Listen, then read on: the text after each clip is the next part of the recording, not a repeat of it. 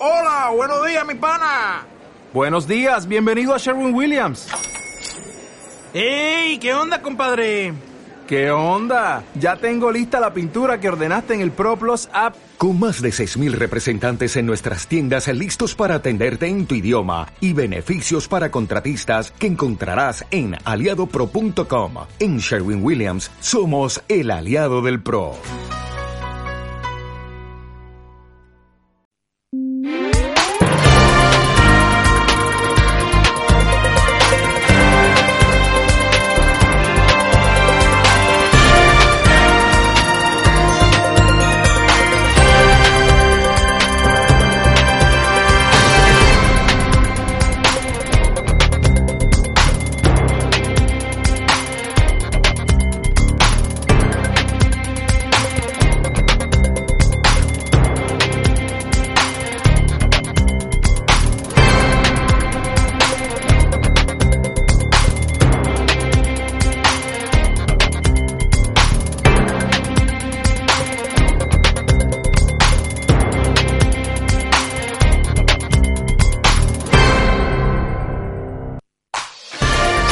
Informativos. CLM Radio.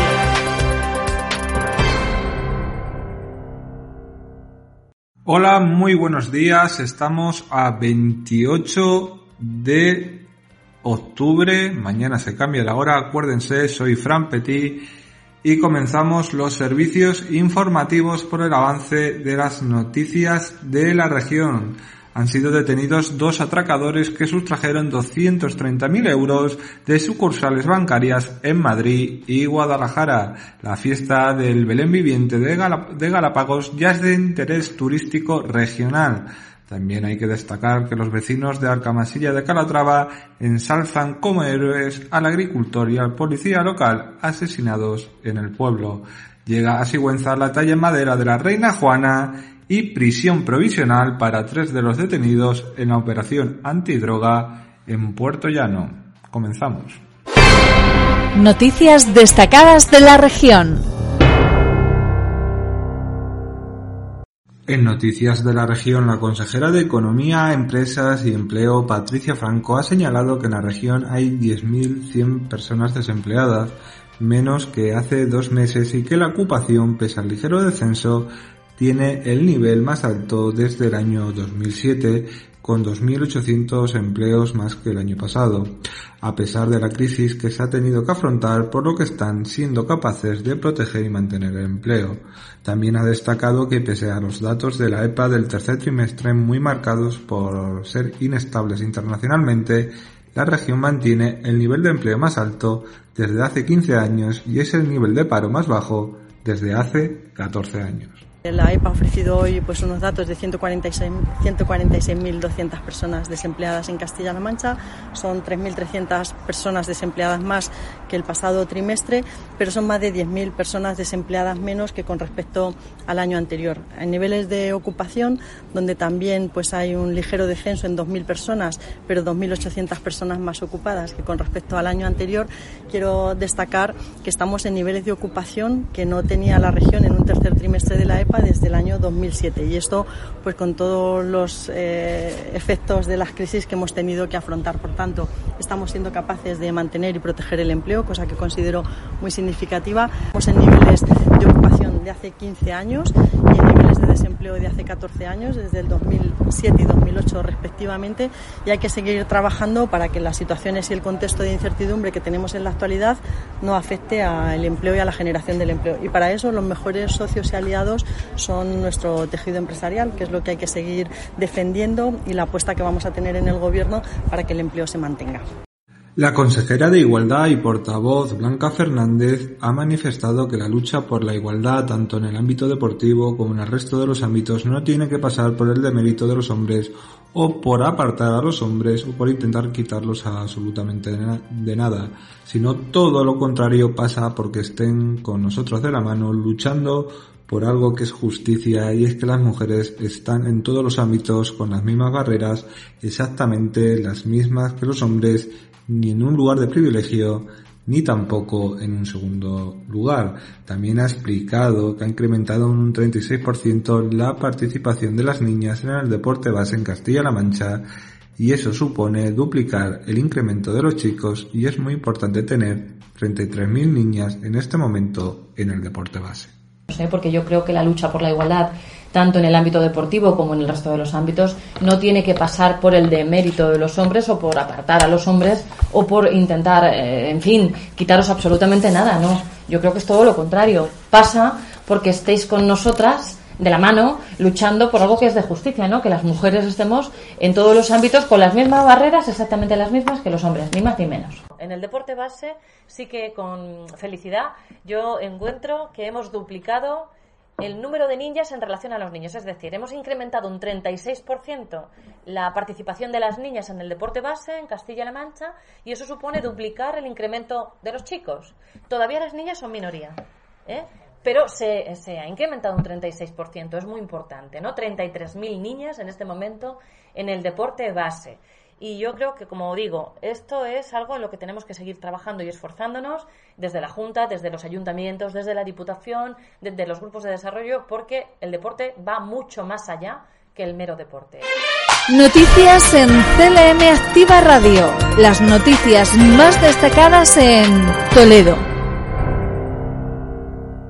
Comenzamos el repaso de las noticias de la región en Toledo, donde el diario oficial de Castilla-La Mancha ha publicado este viernes la resolución de la Dirección General de Turismo, Comercio y Artesanía por la que se otorga el título de Fiesta de Interés Turístico Regional a la Fiesta del Belén Viviente de Galápagos.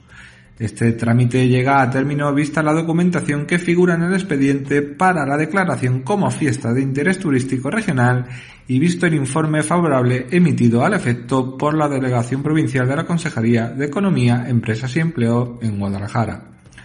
Contra la presente resolución siempre se podrá interponer recurso contencioso administrativo en el Tribunal Superior de Justicia de Castilla-La Mancha en el plazo de dos meses a contar desde el día siguiente a su notificación o posteriormente interponer un requerimiento ante la consejera y Economía de Empleo. Y Muro abonará inmediatamente los 69,49 euros que le costó la recarga de su coche híbrido en el Ayuntamiento de Talavera la concejala del Grupo Municipal Socialista en el Ayuntamiento de Talavera, Montserrat Muro, ha manifestado que los técnicos municipales han certificado que el consumo total de la recarga de su coche híbrido en dependencias municipales ha sido de 69,49 euros y ha solicitado el número de cuenta para su abono inmediato. La DIL ha mostrado toda la información certificada y avalada por los servicios municipales que ha realizado sobre el consumo de su vehículo y ha preguntado a los partidos de la oposición Partido Popular y Vox el porqué si la preocupación de que se estaban haciendo algo indebido. No se puso en conocimiento o se dio la voz de alarma desde el minuto uno según ha informado el ayuntamiento. Ella misma les ha dado la respuesta, quizás les parecía más interesante dejarlo correr hasta encontrar el mejor momento político para ellos. Al mismo tiempo ha querido recordar que desde que se inició la legislatura y por voluntad y petición propia no recibe ninguna retribución como concejal de ciudadanía e imagen sostenible de la ciudad. Igualmente ha explicado que con esta ocasión no durará en acudir a los tribunales cada vez que otros emprendan campañas difamatorias hasta que aprendan a diferenciar la política de la guerra sucia. Noticias en CLM Activa Radio. Las noticias más destacadas en Ciudad Real. Ahora nos vamos a la provincia de Ciudad Real, donde Arcamasilla de Calatrava ha despedido este viernes muestras de dolor y consternación a Alejandro Congosto y José Luis Fernández, el policía local y el agricultor asesinados este pasado miércoles por un tirador posteriormente abatido por un dron por las fuerzas y cuerpos de seguridad en una casa de campo cercana a la localidad.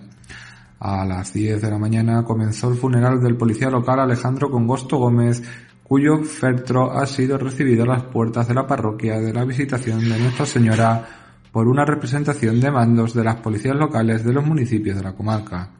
Bajo un absoluto silencio solo roto por el tañido toque de los difuntos, la comitiva ha depositado el feltro frente al templo parroquial, donde ha sido saludado con todos los honores por mandos y agentes de los cuerpos de la Guardia Civil, Policía Local y Policía Nacional, acompañados también de representantes de los efectivos de emergencia de Ciudad Real, Protección Civil, Cruz Roja y Seguridad Privada.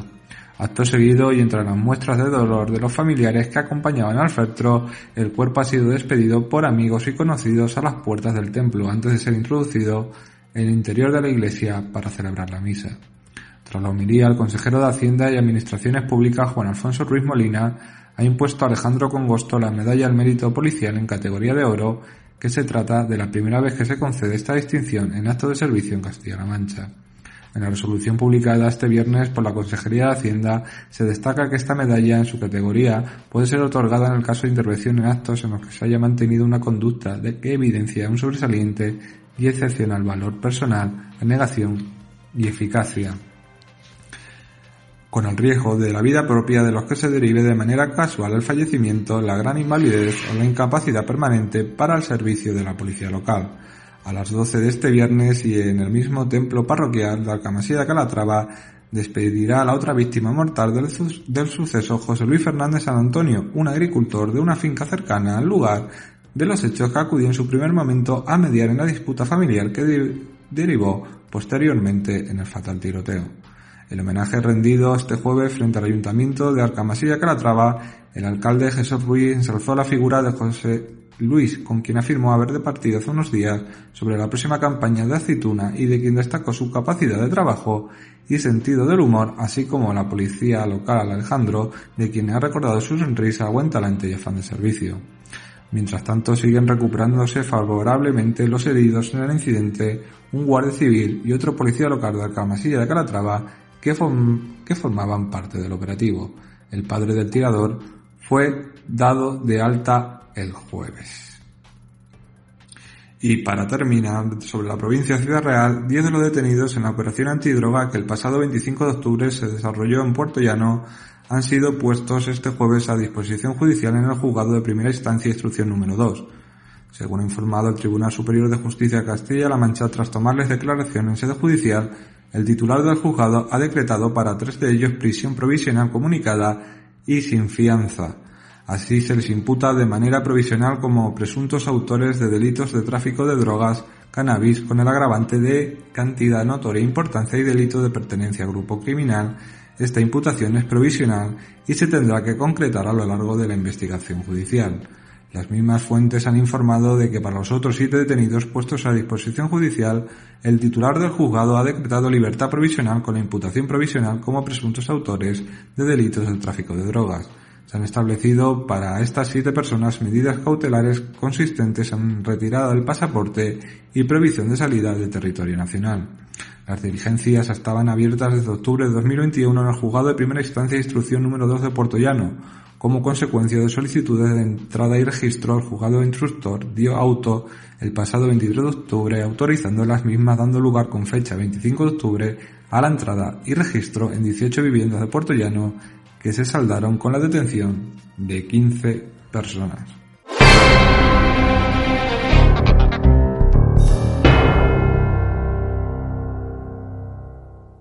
Y ahora viajamos hasta Albacete donde este sábado se celebra el decimosexto Festival Nacional de Voces Iguales en Villarrobledo. El concejal de Cultura de Villarrobledo, Bernardo Ortega, junto al vicepresidente de Keskus Rubur, Antonio Rivas, ha presentado este viernes la decimosexta edición del Festival Nacional de Voces Iguales organizado por el coro local. El concejal ha agradecido a todos sus componentes su apuesta por el fomento de la cultura en la ciudad llevando el nombre de Villarrobledo por toda España y siendo un referente del canto coral no solo en la región sino a nivel nacional. Ortega ha señalado que este festival es una cita emblemática de la programación cultural de Villarrobledo, aunque apunta que la actividad de Kerkus Rubur no cesa a lo largo del año con numerosas actuaciones y con la organización de actividades en la ciudad como el reciente seminario de voces graves celebrado hace unas semanas en su tercera edición. Así, ha animado a Kerkus Rubur a que sigan en esta línea de trabajo, reiterando el apoyo del ayuntamiento en todo aquello que precisen para poner en marcha sus iniciativas que siempre son pensando en la actividad cultural de Villarrobledo. Por su parte, Antonio Arribas ha agradecido este apoyo al ayuntamiento y también a las numerosas empresas que colaboran con el festival, que nacía en el año 2006 y que solo se interrumpió en una edición debido a la pandemia. Este año se recupera completamente contando con la presencia del coro femenino de Tomelloso, el coro hermano de Kerkus Rubur con quien han compartido escenario en diferentes actuaciones dirigidas también por Javier Benito, que ofrecerán un repertorio exigente que abarca diversos géneros y épocas. El Festival Nacional contará también con el coro y orquesta Ricardo Lafuente de Torrevieja, que cuenta con una amplia trayectoria en el canto coral desde sus inicios en 1978. Antonio Arribas ha indicado que Ricardo Lafuente es un prestigioso compositor fundador de este coro que defiende la música de raíces torrevejevenses y que se podrá escuchar el próximo sábado en el Gran Teatro. Junto a las reconocidas habaneras que tanto gustan al público contando con la orquesta de cuerda pulsada que completará el espectáculo. Cerrando el festival, el coro anfitrión Kerskus Rubur con un repertorio en el que incluyen las piezas que interpretan en el certamen coral Villa de Avilés el próximo 26 de noviembre, siendo uno de los cinco coros seleccionados de entre cerca de 80 agrupaciones de todo el país.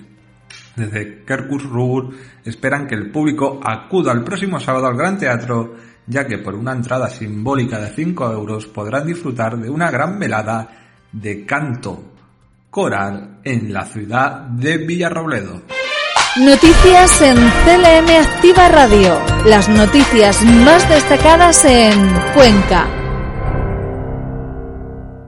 Y con gran paso nos dirigimos a la provincia de la ciudad de las Casas Colgadas, y a Cuenca, donde la patrulla del Servicio de Protección de la Naturaleza de Villalba de la Sierra ha esclarecido un caso de caza furtiva en el interior de una finca privada de Valdecabras, dentro del término municipal de Cuenca, donde se sospechaba que realizaban actividades furtivas de caza.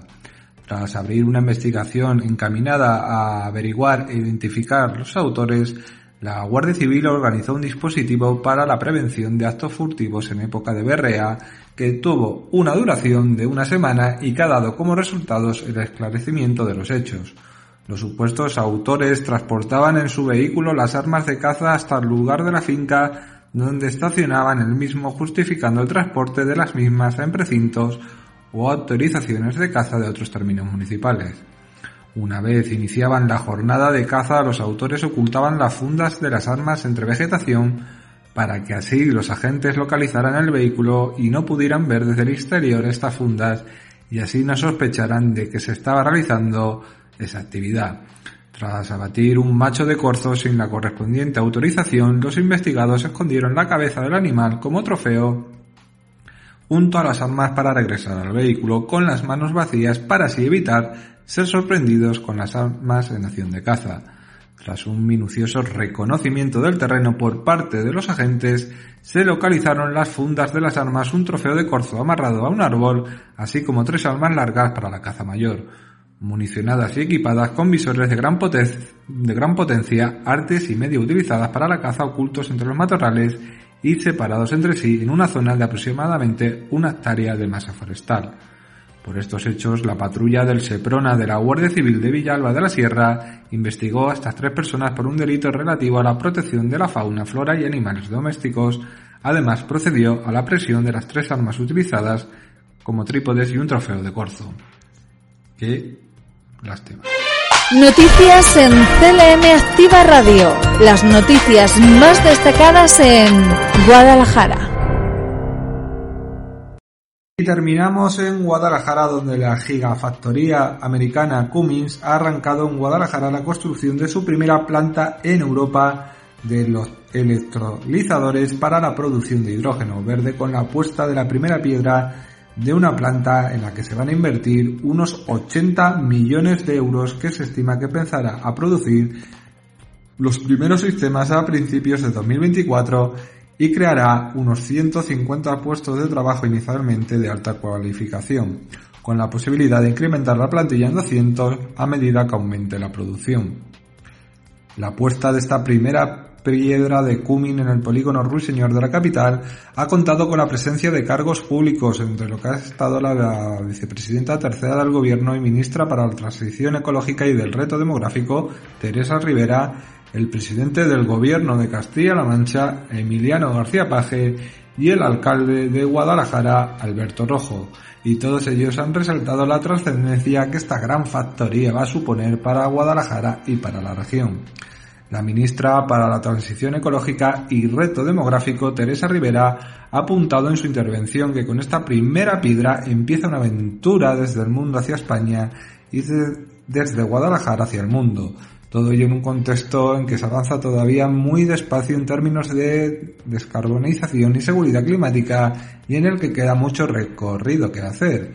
En este sentido, la ministra ha dicho que el gas natural debe seguir computando como una posibilidad ya de transición agradeciendo a los directivos de Cumin la confianza demostrada en el tejido español y avanzando la necesidad de seguir creciendo porque es un tren que no debemos perder, sino que hay que ser inteligentes en la manera de producir la energía.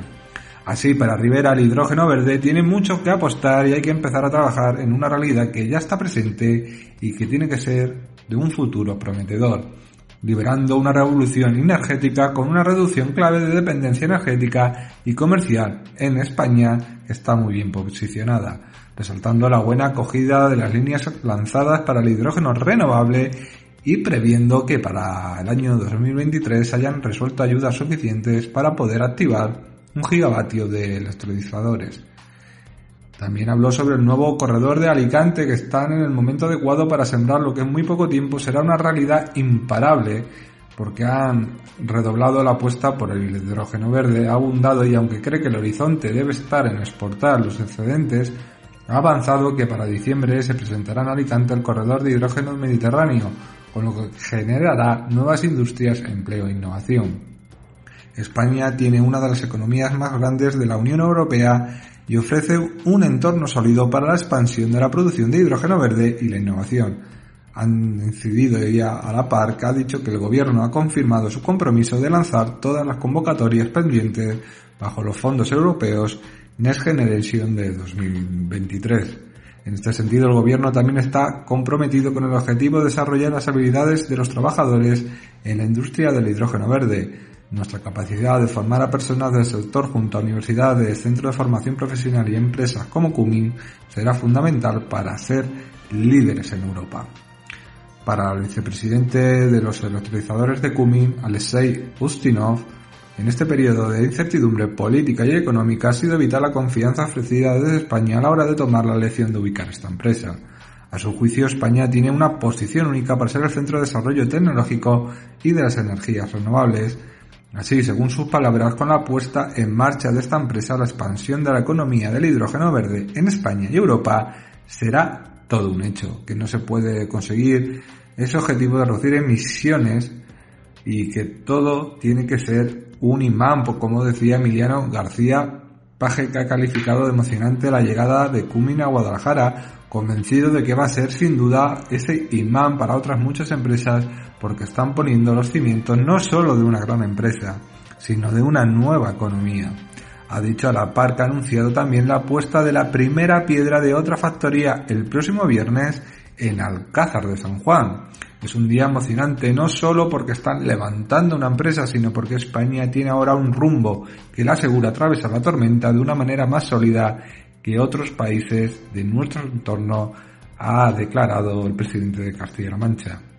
Por lo que se refiere a la ubicación de Cummings en Guadalajara capital, el presidente ha mostrado su entusiasmo ante el hecho de que la capital alcarreña reclamaba hace tiempo poder tener esta zona urbanística y poder desarrollarla, y ha llegado a manifestar que pronto se plantearán desde el gobierno regional que el propio corredor llegue hasta el límite con Soria.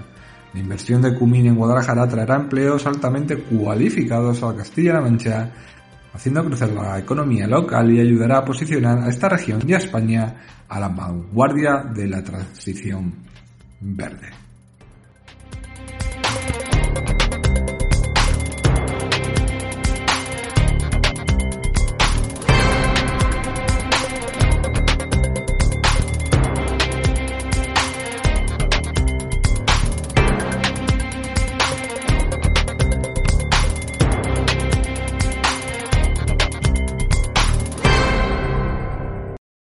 Y terminamos el informativo con nuestros compañeros del primer fichaje que vendrán ahora con Fran Petit a la cabeza, o sea, conmigo.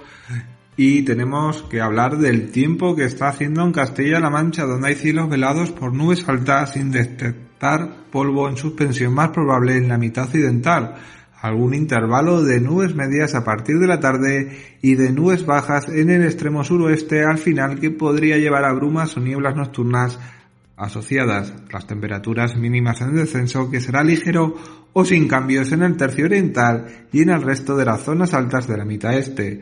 Habrá temperaturas máximas en descenso en el cuadrante suroeste y en ligero ascenso en el norte de la Ibérica y sin cambios en el resto, viento flojo con predominio del sur y suroeste. Entre las temperaturas mínimas y máximas, pues Albacete es donde va a hacer más frío con una mínima de 9 grados y una máxima de 26. Ciudad Real una mínima de 12 y una máxima de 30. Cuenca una mínima de 14 y una máxima de 27. Guadalajara una mínima de 15, una máxima de 26. Y Toledo con una mínima de 14 y una máxima de 30. Y hasta aquí, queridísimos oyentes, nuestro informativo de hoy. Que pasen un gran fin de semana, un gran puente, quien lo tenga, y nos volvemos a escuchar la próxima semana.